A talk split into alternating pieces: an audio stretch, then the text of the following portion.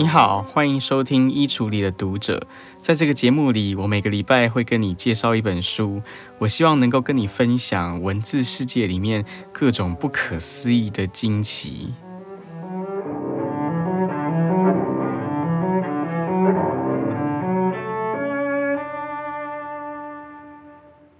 今天节目的一开始，我想要先跟你说声抱歉，因为我又放你鸽子了。呃，原本我是说这个节目预计每个礼拜一要更新一次，但是呢，因为最近我实在是比较忙碌一点，所以实在没有办法每一周都更新，啊，非常抱歉。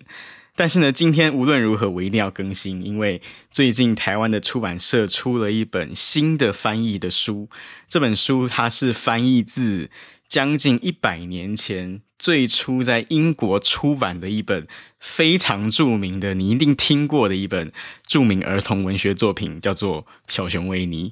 那最近这个《小熊维尼》的这个原版的这个故事书，它被翻译成中文了。现在我手上拿的就是这本才刚刚出炉的翻译的新书，所以我今天非常的开心。今天无论如何呢，我要来跟你介绍《小熊维尼》这本书。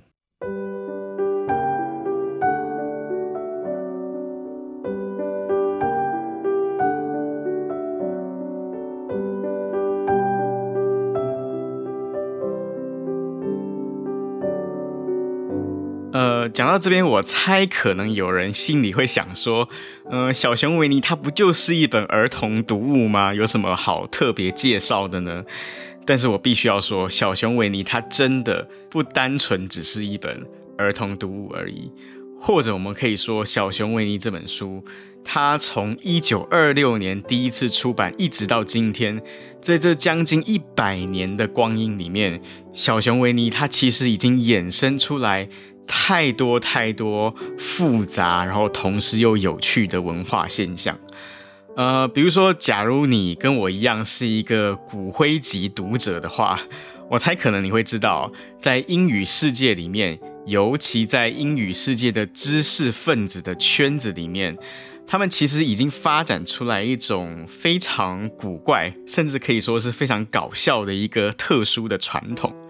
呃，这个传统是怎么回事呢？因为我们知道很多这种搞人文社会科学的知识分子，尤其是西方的这一些人文社会科学的知识分子，他们往往很喜欢发明一些很新潮的理论，或者很新潮的概念思想框架，来去解释世界上的各种文化现象。就比如说呢，二十世纪初期。就开始流行精神分析学嘛，那精神分析学派开始兴起之后呢，很多心理学家，甚至包括有一些历史学家、社会学家，甚至是文学评论家。他们会把各种历史事件，他们会把社会现象，或者是文学作品，他们把这些东西通通都放进到精神分析学的框架里面，然后他们会尝试用精神分析的语言来重新解释这些东西。那在精神分析学之后，他们这些西方的知识分子界又流行什么呢？比如说，他们又流行存在主义。那存在主义开始兴起之后，他们又做了完全一样的事情，就是有些人会把各种他们过去探讨过的文本、探讨过的历史事件放进到存在主义的框架里面，然后重新用存在主义的语言来解释这些东西。所以换句话说，每一次每当有一个新兴的学派、一个新兴的主义、一个新兴的思想潮流在兴起的时候，很多这一种同样的历史事件、同样的社会现象或者同样的文学作品，就会被人套用到不同的框架里面，重新再解释一次。那这种事情在历史上其实发生过很多次哦。就比如说我刚刚讲到存在主义嘛，在存在主义之后，西方世界他们又开始有流行，比如说新马克思主义啊。然后新马之后又有结构主义，然后后面又有后结构主义，然后后结构完了之后又有解构主义，然后再之后呢又有女性主义，有后殖民主义等等等等。那每一次一个不同的主义开始流行、开始兴起的时候，就会有人把各种那些早前已经讨论过的东西，用一种很像是新瓶装旧酒的方式，把这些旧的东西用新的瓶子，就新的这些主义、新的框架、新的潮流、新的思想，重新拿出来检视，然后重新再讨论一遍。那这跟小熊维尼有什么关系呢？很有关系。呃，因为很多知识分子，他们看到各种各样新瓶装旧酒的现象的时候，当然他们觉得很无奈啊，他们觉得很无聊。所以每当有这种新兴的理论崛起，或者新兴的主义在崛起的时候，往往就会有人把这个新的理论拿来分析小熊维尼，就他们用一种故作正经的方式。去套用这个新兴的理论，或者套用这个新兴的思想潮流，然后重新去解释、重新去分析小熊维尼的故事书。那当然，多半的时候，这种分析都是很搞笑的，甚至是很荒谬的。呃，比如说干这种事情干得最出名的一个学者，就是美国一个非常有名的文学评论家，叫做 Frederick Cruz。Frederick Cruz 呢，他在一九六二年的时候写过一本书，这本书直到今天都非常有名。它是一本著名的专门挖苦各种新兴思想潮流的书。这本书的书名就叫做《The Pooh Perplex》，它的中文翻译叫做《小熊维尼的困惑》。在《小熊维尼的困惑》这一本书里面，Frederick Cruz 他就故意他一本正经的。套用，比如说马克思主义的语汇来去分析《小熊维尼》这本书里面的一些故事。呃，假如你有看过《小熊维尼》的原著故事的话，大概你会知道，《小熊维尼》这本书里面的第二个故事，它还讲的就是小熊维尼跑去找他的兔子朋友瑞比的一个故事。就有一天，小熊维尼去兔子瑞比的家里面拜访，然后瑞比呢，他就请维尼吃蜂蜜，因为维尼最喜欢吃蜂蜜嘛。于是维尼看到瑞比把家里的蜂蜜拿出来请他吃，他就放开肚皮吃饭，他把瑞比家里面所有的蜂蜜都吃光光了。于是乎呢，小熊维尼他的肚子就胖了一大圈。呃，等到他要走的时候，他就发现。呃，很麻烦，因为他卡在兔子家的洞口，动弹不得，因为他太胖了，他出不去。那出不去怎么办呢？呃，他们在那边七嘴八舌的讨论，最后的结果，他们想出来的唯一的办法就是让小熊维尼在这个洞口绝食七天，等于让他在那边卡住七天了。那卡住七天，他不吃不喝七天之后。他身材当然就会重新变瘦，那重新变瘦之后呢，当然他就可以再一次的从这个洞口出去了。那可是问题是在这七天里面，兔子家的洞口就被挡住啦，就很不方便嘛。那怎么办呢？于是这个时候，兔子瑞比他就想到了一个妙招，就是因为小熊维尼它是头在洞口外面嘛，然后它的两只脚是在洞口里面。于是，在这七天里面呢，瑞比这只兔子，他就借用了小熊维尼这两只动弹不得的双脚，来作为他晾毛巾的衣架。就是他的意思，就是说，兄弟啊，你把我们家的洞口给堵住了，那我很不方便，没有错。但是呢，你也不用太在意，因为呢，我拿你的双脚作为免费的衣架，那咱们就算扯平了，那我们就不用在意这件事。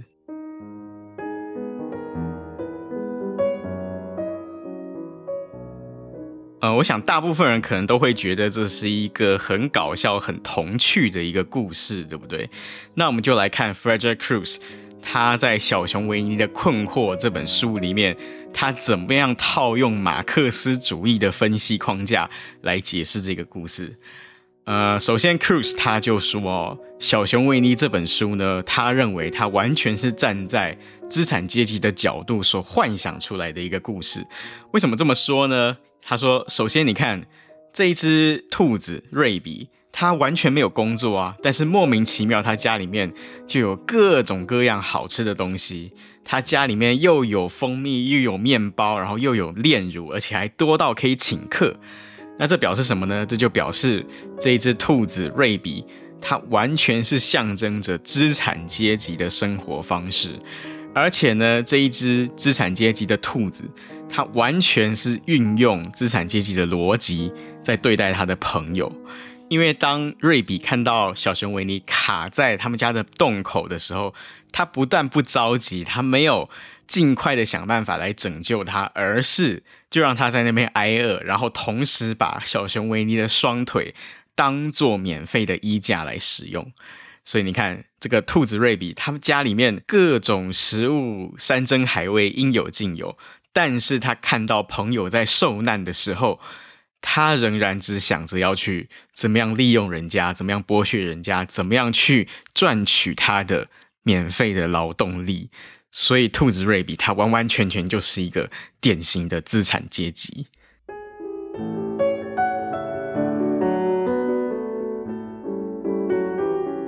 假如你对这一种挖苦文学或者讽刺文学感兴趣的话，我推荐你去看 Frederick Cruz 写过的另外一本书，叫做《Postmodern Pooh》。这个书呢，也跟小熊维尼有关，它的中文翻译的书名叫做《后现代的小熊维尼》，也是非常非常有名的一本专门挖苦人家的书哦。在《后现代的小熊维尼》这本书里面，Frederick Cruz。他就讨论到结构主义，他讨论到女性主义、后现代主义、后殖民主义等等这一些二十世纪后半叶非常流行的主义，然后他用这一些理论框架来去分析小熊维尼的故事，那同样是非常的讽刺、非常的挖苦哦，就几乎是把最近这几十年来西方的知识分子圈里面流行过的这些思潮、流行过的这些理论。通通嘲弄过了一遍，呃，所以假如你想要学习怎么样使用看起来很有学问的方式来骂人的话，啊、呃，你可以去读一读 Frederick Cruz 写的这两本名著。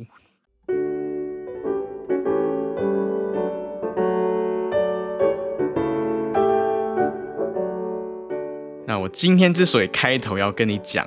这件事情，呃，我想要强调的其实是。小熊维尼的故事，在他将近一百年的出版、刊行跟流传的这个历史里面，其实它产生出很多小熊维尼的原著里面并没有的意涵。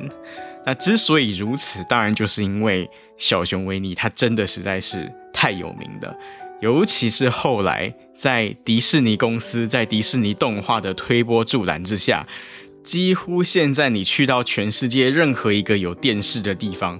我想大概都会有人看过小熊维尼。所以当然，小熊维尼它在不同的文化里面，在不同的社会，在不同的圈子里面，它都可能产生出不太一样的意涵。对不同的人来说，当然你可以用完全不同的方式去阅读小熊维尼。可是呢，在今天这一集节目里面，我想要跟你分享的是一个很特殊的一种阅读小熊维尼的方式，呃，那就是其实我们在阅读小熊维尼这本书的时候，你可以把小熊维尼的作者他所经历过的真实的人生故事拿出来对照阅读，甚至你可以把小熊维尼的作者的儿子的真实故事拿出来对照阅读，当你对照之下。你可能就会发现，其实小熊维尼的背后，它真的不单单只是一个单纯的写给儿童的童话故事而已。它背后的那一个关于作者本人的真实故事，我觉得其实它是充满了一种成人世界的无奈跟成人世界的哀伤。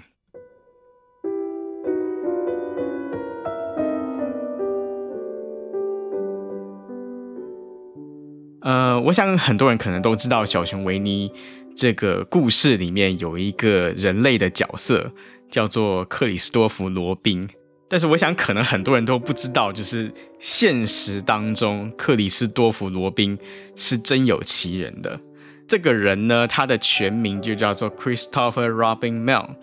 他呢就是小熊维尼的作者的儿子。那我想，可能很多人也都不知道。小熊维尼里面的那只熊，它在真实世界当中也是真有其熊的。就小熊维尼的那只熊，其实它就是一只泰迪熊，它原本是 Christopher Robin 在他一岁的时候他所收到的一个生日礼物。那包括小熊维尼这个故事书里面的很多的动物，包括像灰驴啊，包括像小猪，包括袋鼠妈妈，包括小豆。其实这一些动物的角色，其实都是 Christopher Robin 小时候他曾经拥有过的一些玩具布偶。所以，小熊维尼的这本书，其实它最初的灵感的来源，其实就是来自于作者的儿子，以及这一些陪伴着 Christopher Robin 的这一些玩具布偶。那小熊维尼的作者他是谁呢？这个作者他的名字叫做 Alan Alexander Milne，通常呢简称叫做 A.A. 妙。这个 A.A. 妙呢，他是一位英国人，他是出生在十九世纪末的伦敦，他是在一八八二年出生的，然后一路活到一九五六年过世，一共活了七十四岁。呃，我想假如你对二十世纪的历史稍有了解的话，当你听到有一个英国人，他出生在十九世纪末，然后一路活到二十世纪中期的话，我想大概你已经可以想象，对这个人来说，他们的生命当中几乎应该是必然会碰到两场非常非常重大的历史事件，那当然就是第一次世界大战跟第二次世界大战。对 A.A. Milne 来说，也是不例外的，因为在第一次世界大战爆发之后的第二年，也就是 A.A. m i l n 他三十三岁的那一年，他就被征召入伍了。然后后来非常不幸的，他遭遇到了第一次世界大战当中规模最大、伤亡最惨重的一场战役，就是索姆河战役。呃，我们知道索姆河战役是有史以来。几乎可以说是数一数二荒谬的一场战役。之所以会说荒谬，是因为一方面它的伤亡真的是非常的惨重，光是这一场战役的伤亡人数就达到了一百三十万人。可是索姆河战役之所以会如此的有名，有另外一个很重要的原因，是因为虽然这场战役的伤亡人数如此的巨大，但是它对于整个战争局势的影响却是如此的有限。呃，假如你有看过任何一部有关一次世界大战的电影的话，我想大概你会知道，一次大战最典型的一种战法就是叫做壕沟战。那之所以会有壕沟战这种战法，最根本的原因是因为一次世界大战是人类有史以来交战的双方都拥有机枪的一场战争。当一个士兵在面对机枪的时候，当然他的生命是非常的脆弱的。所以你面对机枪，你一定要想办法自保。那你怎么样自保呢？你最好的选择，而且是最能够实现的选择，就是你在战场上面，你在地下就挖壕沟。当你在地下挖了壕沟之后呢，你的整个人还有你的整个友军的部队就可以躲进这个壕沟里面，你就可以。透过这个壕沟来躲避敌军的机枪的攻击，可是有一个很麻烦的问题是，就敌军他们当然也会挖壕沟啊，所以当敌军也躲在他们的壕沟里面的时候，你是没有办法进攻的。所以在一次大战的战场上面，假如你要进攻的时候，你几乎是唯一的办法，你就是要想办法从壕沟爬上地面。然后从地面往前推进，然后往前攻击。可是这个时候呢，你的敌军他们很容易会发现你，而且他们很容易对你反击，因为你这时候是站在地面上，他们躲在壕沟里。当这个时候他们对你射击的时候，你几乎是没有任何有效的方式可以进行防御的。所以在壕沟战里面，当任何一方想要向前攻击、想要向前推进的时候，都一定必然会产生巨大的伤亡。所以在一次大战的这个壕沟战里面，交战的双方，他们往往伤亡惨重，但是带来的结果往往都非常非常的有限。所以索姆河战役它之所以被后世很多人认为是一场荒谬的战役，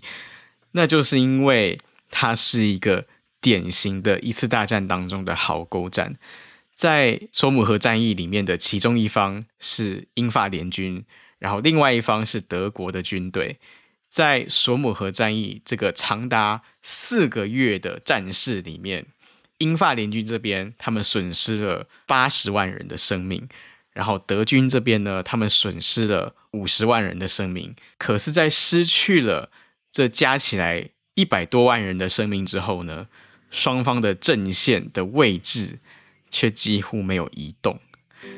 所以这不但是一种巨大的人命的损伤，同时这还是一种巨大的人命的浪费。所以，《小熊维尼》的作者 A.A. Milne，当他经历过一次大战之后，当他经历过索姆河战役之后，当他从战场上回归到他的英国家乡的时候，他的整个人的生命已经永远的被改变了。因为当你看到所有你最亲近的这些同袍，他们日复一日的，好像被平白无故的损耗，被平白无故的浪费的时候，你所感受到的那种痛苦，它不仅仅只是一种失去友伴的痛苦而已，他感受到的是一种失去价值感、失去意义感的痛苦。就你不知道这个牺牲是所为何来，你不知道你的付出到底有没有任何的意义。那这一种伤害，这一种痛苦，往往是最难以承受的。所以，A.A. m i l 他后来在他的自传里面，他就写到，当他从战场上回到英国之后呢，他就产生了明显不适应的感觉。就他经常会想起战争当中很多的这种恐怖的画面，然后他会没来由的感觉到恶心。所以在克里斯多弗罗宾出生之后呢，A.A. Mill 他们全家就从伦敦搬到英国南部的一个比较乡下的地方去居住。那其实 A.A. Mill 他在写出小熊维尼的故事书以前，他原本就已经是一个小有名气的作家了，在《小熊维尼》出版以前呢，他就已经出版过四本小说、两本诗集以及二十三部的剧作。不过，所有的这些小说啊、诗跟剧本，绝大多数其实都是写给成年人看的。呃，在 A. A. Mil 所有写过的著作里面，其实只有很小的一部分。是专门写给孩子看的，也就是说，他原本是没有想要成为一个儿童文学作家的。对于战后的 A.A. Milne 来说，他其实原本是想要写一本有关反对战争的书。呃，后来这本书确实写成了，后来这本书在一战结束之后的十六年终于出版了。这本书的书名叫做《Peace with Honor》。中文翻译叫做“光荣和平”。对 A.A. m i l 本人来说，这本《Peace with Honor》这本书是相当重要的一本书，在他作家生涯里面。可是，呃，很讽刺或者很遗憾的是，我想今天绝大多数的读者大概都没有读过《Peace with Honor》这本书，甚至你可能都没有听过有这本书。呃，我想绝大多数的读者大概也都没有读过或者没有听过 A.A. Milne 他所写的任何一本小说，或者他所写的任何一部剧本，反而是他在无意之间，好像练笔一样所写出的这一本《小熊维尼》的故事书，却让他报得大名。所以在 A.A. Milne 的自传里面，他就写到，其实他最早开始写童诗的时候。其实他对这些诗是不太满意的，比如说 A.A. Milne，他早期写过一首诗叫做《晚岛》，那《晚岛》这首诗呢，就是用他的儿子克里斯多弗作为主角来创作的一首诗。可是呢，这首诗写完之后，A.A. Milne 他其实不喜欢这首诗，他本来就没有计划要写童诗，甚至这首诗当初写完之后呢，他也都没有想要去拿去发表，他就直接把这首诗就交给他的太太，然后跟他太太说：“呃，假如你能够找到有地方要发表这首诗的话，那就拿去发表吧，然后稿费就统统归你。”这样，就他是对待他所写的同事是这种态度，可是没有想到后来《晚岛》这首诗真的被发表了，它被发表在当时一个很有名的流行杂志上面，叫做《Vanity Fair》浮华世界。结果没想到这首诗发表之后，他竟然就爆红了，而且后来甚至这首诗成为大概是 A. A. Milne 他整个诗人生涯当中可能是最著名的一首诗。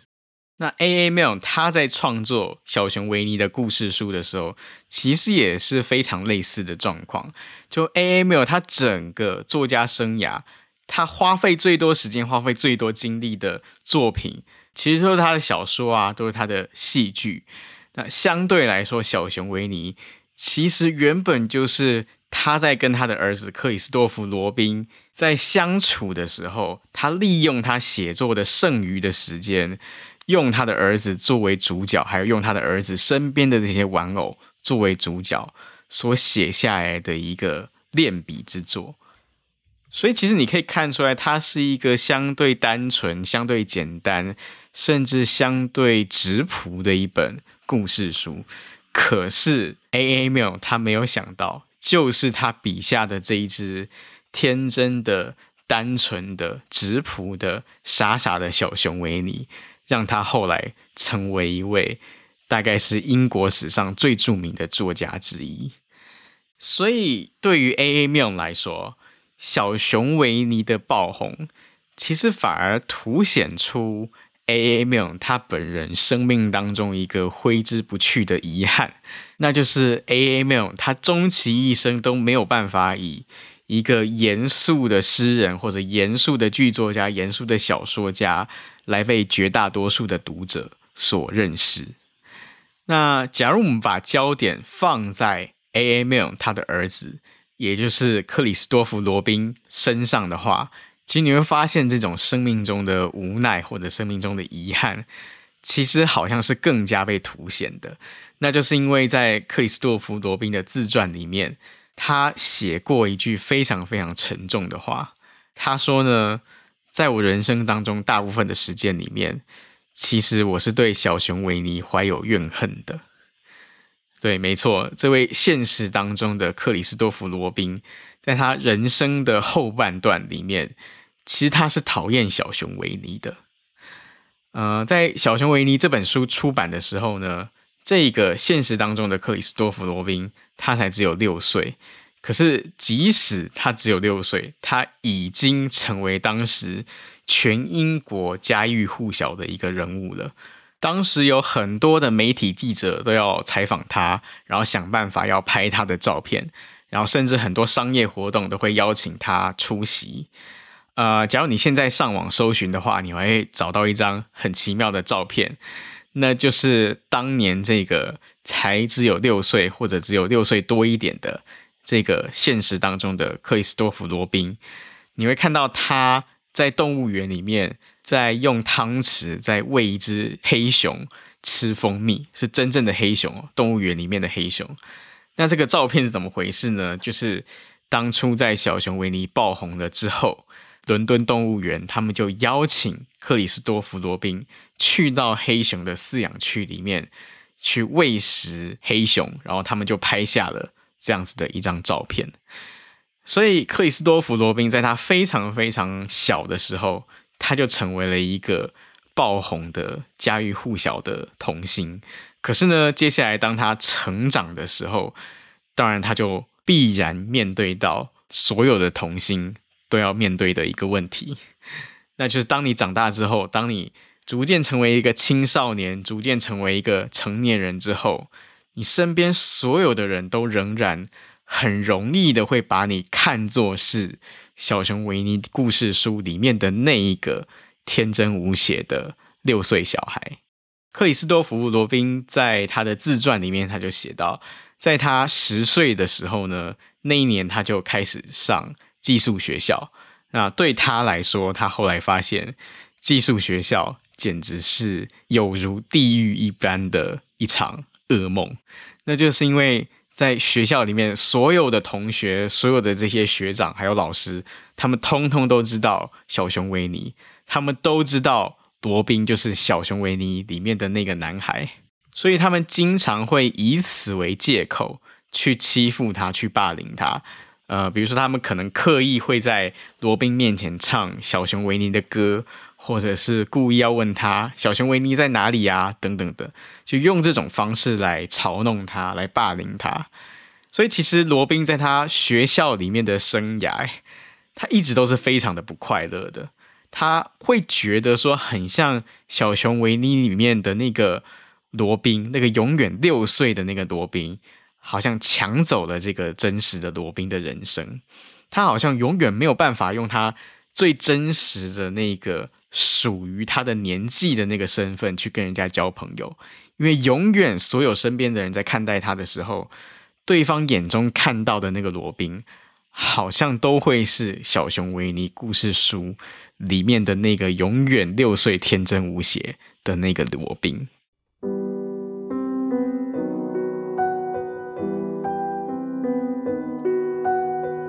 呃，对罗宾来说呢，这份挫折或者这一份无奈，就一路延续到了罗宾他十九岁的那一年。在罗宾十九岁的那一年，也就是一九三九年的时候，发生了一件非常非常重大的历史事件，那就是第二次世界大战爆发了。当然，战争是很可怕的一件事情，可是对克里斯多弗·罗宾来说，很吊诡的，这好像变成是一个千载难逢的机会。就罗宾他非常非常想要去从军，因为对他来说，从军是一个绝无仅有的，能够让他暂时摆脱克里斯多弗·罗宾的这个名字标签的一个机会。他想要进入到军队里面，他想要成为一个士兵，他想要以一个士兵的身份去接受命令，他想要以一个士兵的身份去跟同袍相处。对他来说，当时的他，这就是他梦寐以求的事情，因为。对当时的他来说，在他绝大多数时候的人生里面，他都完全没有机会以一个不是小熊维尼的好朋友的这样一个身份去跟另外的其他任何人正常的相处，所以他就非常想要从军，他想要以一个崭新的身份投入到一个崭新的团体里面。可是后来幸或者是不幸，克里斯多弗·罗宾他没有通过。兵役的体检，所以他没有办法直接接受征召，直接就到前线里面去打仗。所以这个时候的罗宾，他就转而求助当时已经是全英国非常知名的他的父亲，也就是大作家 A. A. Milne。他跟他父亲说，希望他的父亲能够动用他在英国社会的影响力，来帮助他能够入伍。那你可以想象，这对于 A. A. Milne 来说是一个。很尴尬，然后又非常讽刺的一件事情，因为我们知道 A. A. Milne 他作为一个一战退役的老兵，他从一战战场上回到英国国土之后，他就是一个反战作家。他自始以来他反对战争，结果没想到竟然在第二次世界大战爆发的时候，他自己的独生儿子会要求他这个老爸动用他的社会影响力来让自己的儿子。去进入到军队里面服役。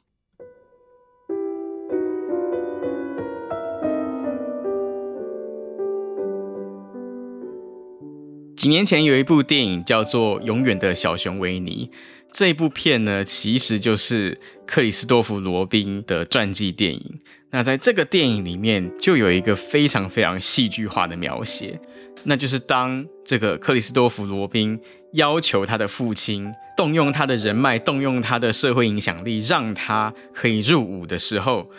当然一开始这个 A. A. Milne 他是不愿意的，他当然不愿意让自己的儿子上战场。可是后来罗宾就跟他爸爸说：“他说你所创作出来的这只小熊维尼，这只熊，它让你成为了全英国甚至是全世界最知名的英语作家之一。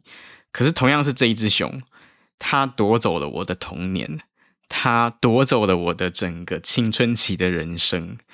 那我现在想要入伍，我只是想要把属于我的人生拿回来而已。所以后来，A A Mail 他真的就动用他的关系，动用他的人脉，让他的儿子罗宾可以入伍，可以从军。在电影《永远的小熊维尼》里面，这个编剧他们就虚构出来了一个非常戏剧化，但是同时，我觉得在某种意义上也非常写实的一个场景，那就是当罗宾他准备要搭军用火车去部队里面报到的那一天，在电影里面，A A Mil，他就去到火车站去陪伴罗宾，陪他等车。在等车的时候呢，罗宾就跟他的父亲有了一段应该是虚构的对话，虚构的，但同时非常刻骨铭心的一段对话。罗宾就跟他的父亲说：“我从来都没有想要小熊维尼为我带来的任何的名声，我也从来没有想要小熊维尼为我们的家带来的一切的财富。我没有想要在生日派对上面要有管弦乐团。”为我演奏生日快乐歌，我想要的是什么呢？我想要的就只是当年那一段，我作为一个孩子，我想要单纯和父亲一起相处的那一段时光，如此而已。可是呢，当然，作为一个观众或者作为一个读者，我们其实都知道，那一个童年时代的那个单纯的父子相处的时光，其实已经永远的。变质了，因为那一段时光，它已经成为了小熊维尼这个故事书里面的一个一个被印出来的签字，它变成了在书店里面被大量贩售的商品。最终呢，小熊维尼，他从一个父子之间私密的记忆，最终变成了他的父亲这位大作家 A.A. Milne 他的巨大名声的一部分，同时也成为了。他们 Milne 家巨大财富的一部分。这一部传记电影，它的原文片名叫做《Goodbye Christopher Robin》，呃，直翻的话叫做《再见克里斯多弗罗宾》。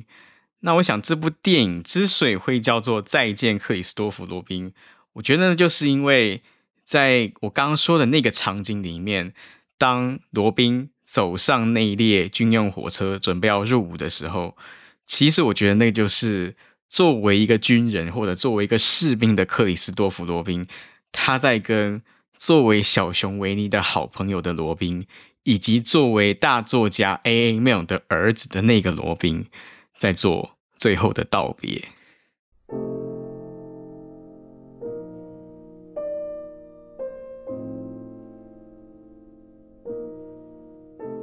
现实中的克里斯多弗罗宾，他后来的故事是。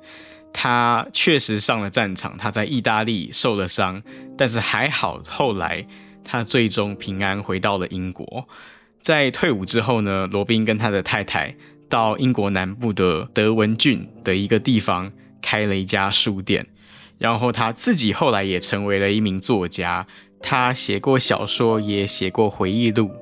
也就是说，在克里斯多弗罗宾的后半生，他其实跟他父亲成为了同行。但是在他的后半生里面，罗宾跟他的父亲还有跟他母亲始终都保持着疏远的关系。现实中的克里斯多弗·罗宾，后来他一路活到了一九九六年，也就是到了他七十六岁的那一年才过世。在罗宾的回忆录里面，他曾经写下这么一段话，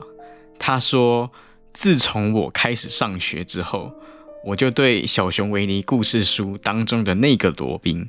我是又爱又恨。在家里面的时候，我喜欢他；有时候我甚至会感到骄傲，因为我和书中的那个罗宾，我们共享了相同的名字。但是呢，在学校里面，我却开始讨厌那个罗宾，而且随着年纪渐长，我对他的怨恨也随之加深。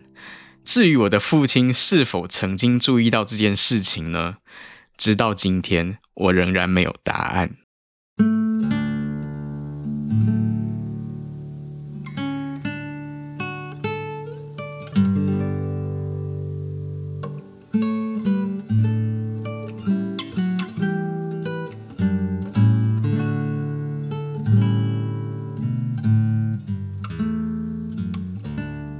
今天这一集节目讲到这边，我自己都觉得有一点沉重。呃，因为我想我们之中绝大多数的读者大概都想象不到，呃，像小熊维尼这样一本纯真的、充满童趣的、无忧无虑的这样一本书，呃，可能很难有人会想得到它的背后隐藏着这样一种。好像属于成人世界的无奈，或者是成长过程当中的寂寞跟痛苦，或者是隐藏了很多人生当中不可能挽回的那种遗憾。可是呢，我今天在阅读这一本小熊维尼的原著的时候，我也必须说，我确实感受到了一种很奇妙的、很难以言传的安慰。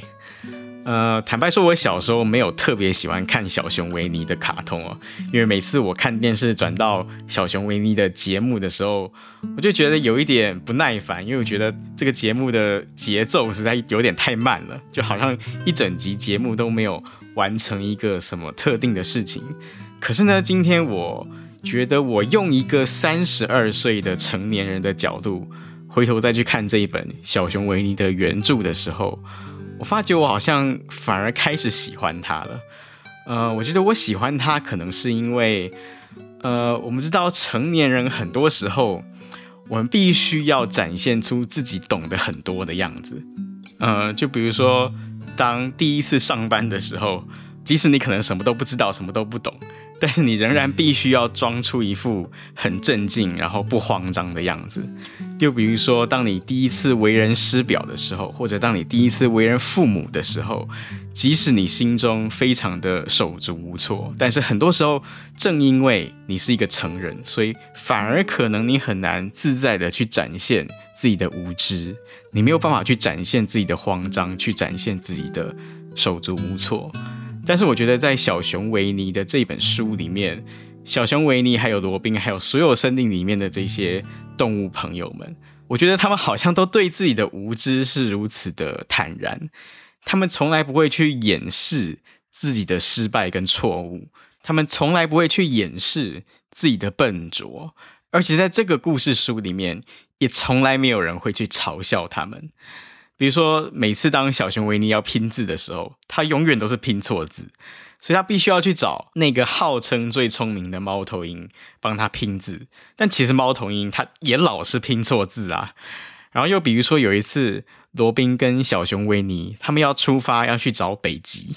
可是问题是没有人知道北极到底是什么，没有人知道北极到底长什么样子。于是忙了一通之后，最后小熊维尼他就自己找了一根木棍立在地上，然后他们就说那就是北极了。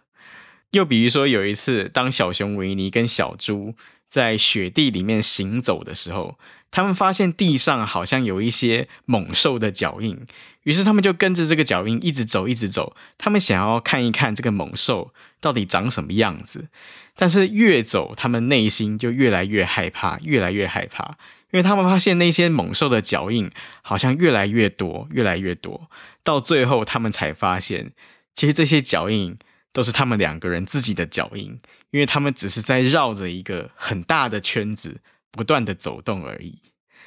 那像这样的故事，到底有什么样的寓意，或者到底有什么样的教训？我觉得其实很难说。但是这样子的一个故事，我就会觉得。他给我一种很无以名状的一种切身的安慰。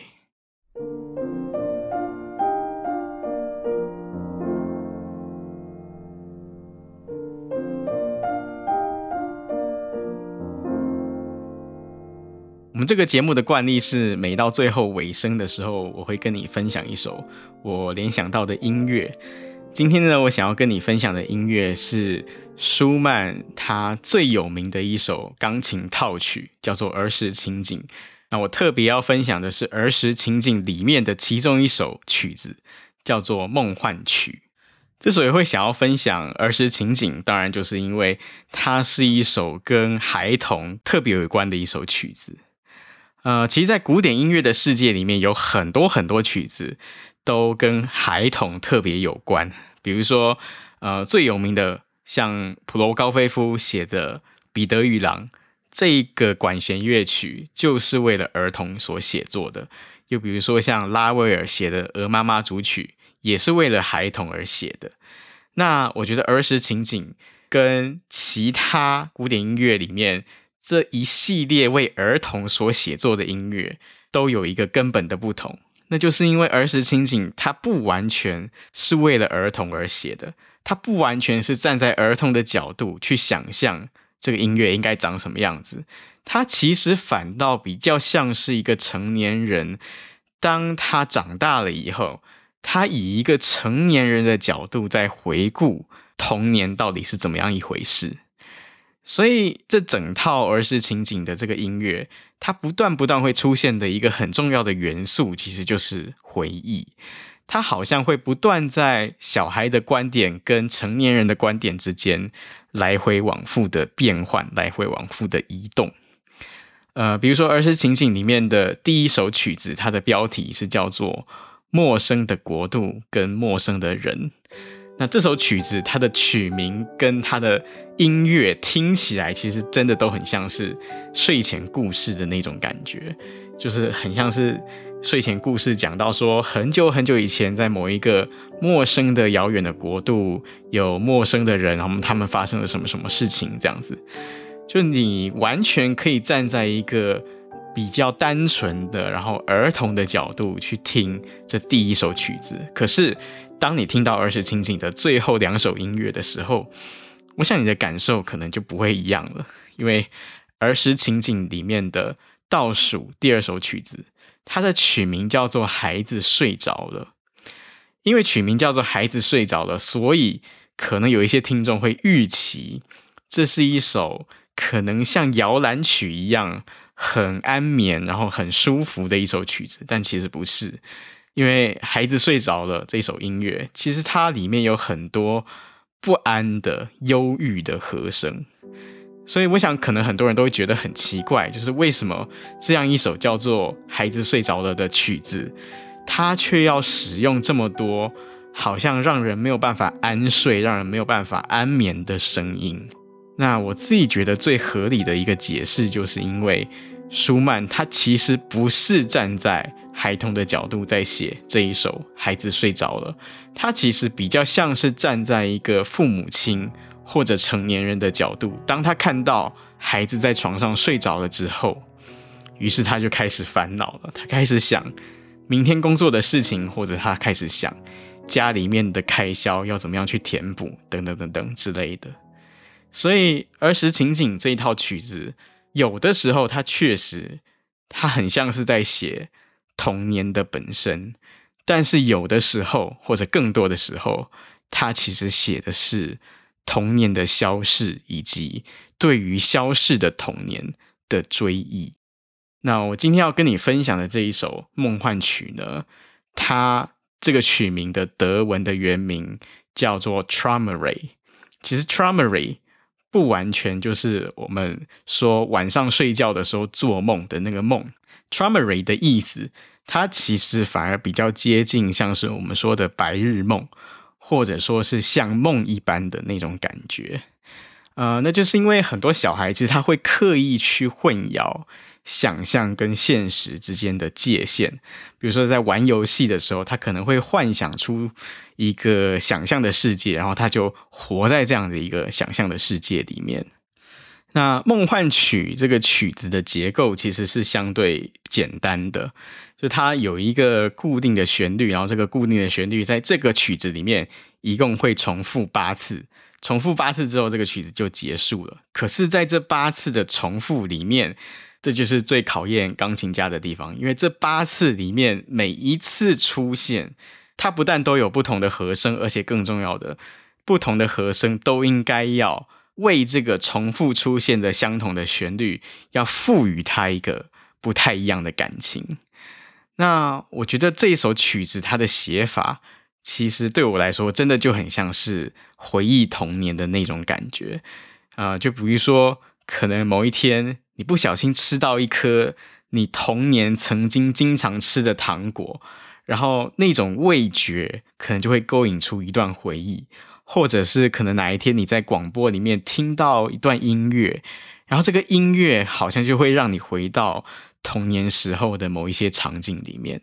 于是你就好像又再一次经历了童年一样。可是，当你再一次经历的时候，那个回忆的感觉，却跟童年时刻的本身，跟童年的那一次经验，是永远不可能完全一样的。呃，我自己的一个经验是，小时候呢，我们家旁边就是一个面摊，然后面摊的老板就是一个阿姨，她，我经常会吃这个阿姨帮我煮的肉羹面。那可是我记得后来这个阿姨她就退休了，因为她后来女儿也都长大，她就退休。那阿姨退休的时候呢，其实我是觉得有一点惆怅，因为我小时候真的经常吃他们家的面。然后我还记得在阿姨营业的那个最后一天，我就告诉自己说，这就是我最后一次吃到阿姨煮的这一碗肉羹面的味道了。可是呢，我没有想到的是，在我念研究所的时候。啊、我记得有一天我下课回家，我妈就拿出来一碗肉羹面，然后就说说这个肉羹面就是我的晚餐。那这个肉羹面怎么来的呢？原来就是那一天下午的时候，那个当年摆面摊的那个阿姨，她到家里来拜访我的爸爸跟我的妈妈。于是呢，阿姨当然她就顺手带了她那一天煮的肉羹面来请我们吃。于是呢，就在那一天晚上，我的晚餐竟然又吃到了我原本以为我不会再吃到的那一碗隔壁阿姨所煮的肉羹面啊！我觉得这真的是对我来说一个很奇妙的体验，感觉就很像是你原本以为你觉得不可能再见到的一位家人，或者不可能再见到的一位朋友，但是某一天你好像若无其事的又碰到他。然后他好像若无其事的又再一次出现在你的生命里，又或者很像 AI 人工智慧里面的那个小男孩，他想要再见到他的妈妈，于是他等了一千年，他等了一万年，最后终于有一天，就在那一天二十四小时里面，他再一次见到了他妈妈。就这种情境，这种感觉，就很像是偶尔我们听到一段音乐，又或者比如说。当你无意间在百货公司里面闻到一款，呃，可能你的妈妈在你小时候经常使用的某一款香水的味道，于是就在那个瞬间，你会体会到好像某一些原本你以为已经永远失去了的童年回忆，又再回来的的那种感觉。呃，我不知道你有没有这种类似的经验，但是我觉得对我来说，这种经验。呃，其实就很接近我在听舒曼的这一首梦幻曲的时候，我所感受到的感觉。所以我今天要跟你分享的就是这一首舒曼的梦幻曲。那我要放的这个版本呢，是由钢琴家 Donald Batts 所演奏的。